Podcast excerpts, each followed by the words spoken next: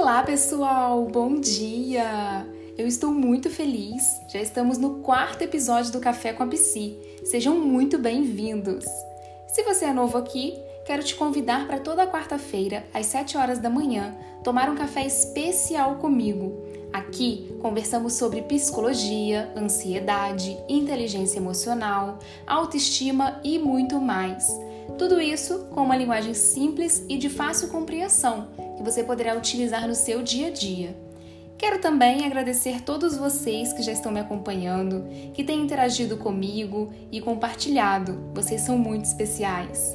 Mas agora eu quero saber se vocês acordaram animados e já estão prontos para iniciarem o dia. Antes de tudo, pega aquele café, porque hoje é o nosso último episódio da série onde falamos sobre ansiedade. Mas não fiquem tristes, porque na próxima semana estarei falando de um novo tema com vocês. E se você não ouviu os episódios anteriores, corre lá para ouvir.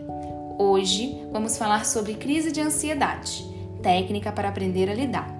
Esse episódio ficará um pouquinho maior do que o de costume, mas fiquem até o final que eu garanto que vocês não irão se arrepender. Para iniciar, vou explicar para vocês o que é uma crise de ansiedade. Bom, é comum nos sentirmos ansiosos em diversas situações do nosso dia a dia, como por exemplo, na expectativa para algum encontro ou até mesmo na preparação de um trabalho importante. Porém, como já falamos anteriormente, quando isso se torna frequente, ao ponto de dificultar nossas tarefas diárias, a ansiedade deixa de ser uma característica para se tornar um transtorno. Lembrando que o diagnóstico deve ser sempre realizado por um profissional da saúde, preferencialmente da saúde mental, um psicólogo ou psiquiatra.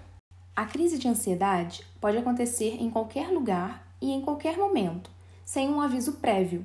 Ela acontece quando gatilhos específicos são ativados. É o momento em que os sintomas da ansiedade se manifestam de forma intensa, impossibilitando que a pessoa enxergue a realidade de fato como ela é. São características mais comuns da crise de ansiedade taquicardia, respiração irregular, medo, tremores no corpo. Porém, é importante a gente lembrar que isso não é uma regra. Cada pessoa pode ter sintomas físicos e emocionais diferentes.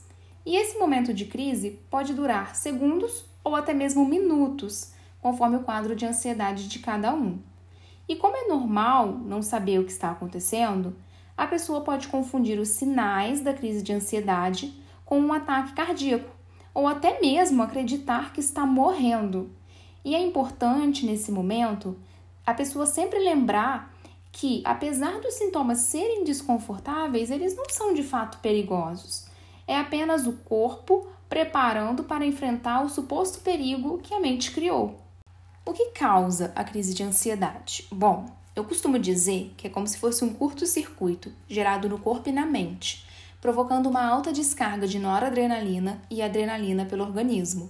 Essas substâncias são responsáveis, junto com outros processos, pelas manifestações físicas da crise, que duram poucos minutos, porém em alta intensidade. E alguns fatores eles podem contribuir para o desencadeamento de uma crise, mas não é uma causa única Cada pessoa possui um gatilho específico de acordo com a sua própria bagagem de vida e também carrega uma diversidade de vivências individuais. Mas fatores estressantes, como o término de um relacionamento, divórcio, separação dos pais, demissão, crise financeira, o luto, surgimento de doenças, são alguns cenários mais desafiadores que desgastam o emocional das pessoas de alguma forma e que podem contribuir para levar a uma crise de ansiedade. Agora vamos para a pergunta que todo mundo quer saber e é recorde na caixinha de perguntas do Instagram. O que fazer durante uma crise de ansiedade? Bom, é importante aprender a lidar com uma crise. Durante a crise, você precisa, acima de tudo, manter a calma.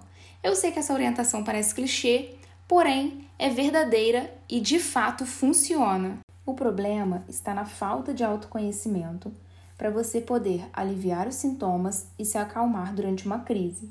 Existem algumas estratégias e técnicas que você poderá aprender na psicoterapia e elas poderão ser praticadas em qualquer lugar e irão te ajudar durante as crises de ansiedade.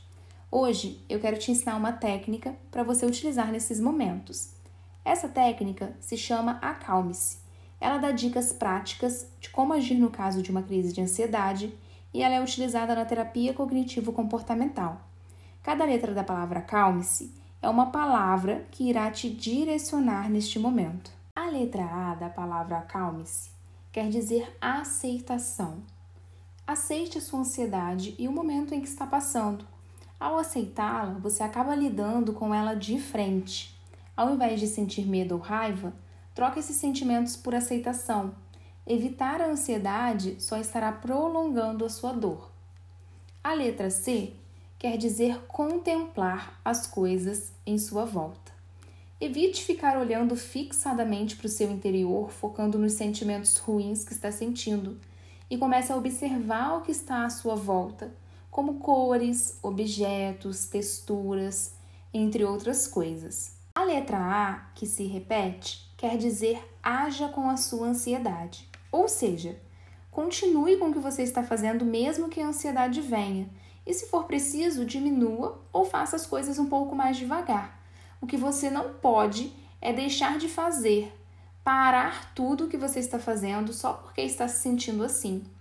Isso mostra fuga, e fugir da sua ansiedade e das emoções pode ser pior. A letra L quer dizer libere o ar dos seus pulmões. Técnicas de respiração podem ajudar bastante a lidar com estes momentos. Então faça respiração diafragmática, porque ao regular a sua respiração, você estará oxigenando o seu cérebro e irá conseguir controlar os sintomas da crise. A letra M diz para você manter os passos anteriores. Então continue o que estava fazendo neste momento. Aceite, contemple, haja com ela e libere o ar dos pulmões. Repita esses passos e respire calmamente. A letra E diz para você examinar os seus pensamentos. Quando ocorre uma crise ansiosa, reflita que você talvez esteja antecipando coisas catastróficas, mesmo sabendo que elas não irão acontecer. Você já passou por isso algumas vezes e sabe que nunca aconteceu nada do que você pensou que fosse acontecer. Por isso, é importante examinar o que você está dizendo para você mesmo e refletir racionalmente para ver se o que você pensa é verdade ou não. Lembre-se que você está ansiosa e isso pode ser desagradável, mas não é perigoso. Você está pensando que está em perigo, mas você tem provas reais e definitivas disso? A letra S diz sorria. Você conseguiu. Com essa técnica, você terá conseguido, sozinha e com seus próprios recursos, a se tranquilizar e a superar este momento. Você está aprendendo a lidar com esses sentimentos, sensações desagradáveis e com as suas emoções. Isso é algo muito especial e que lhe ajudará a conquistar uma vida mais leve e feliz.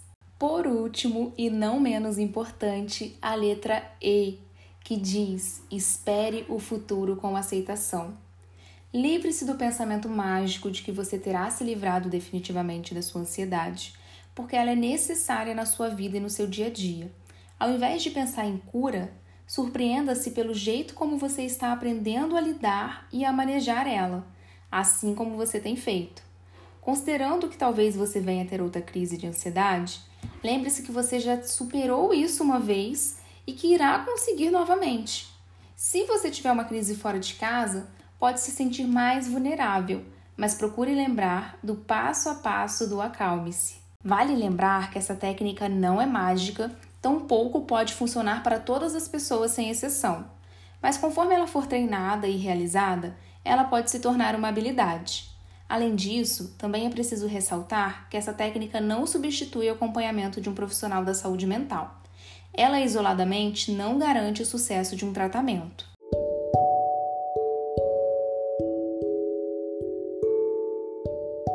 Autoconhecimento e o autocuidado são extremamente importantes para você aprender a lidar com a sua ansiedade. E na psicoterapia, isso tudo é muito mais aprofundado.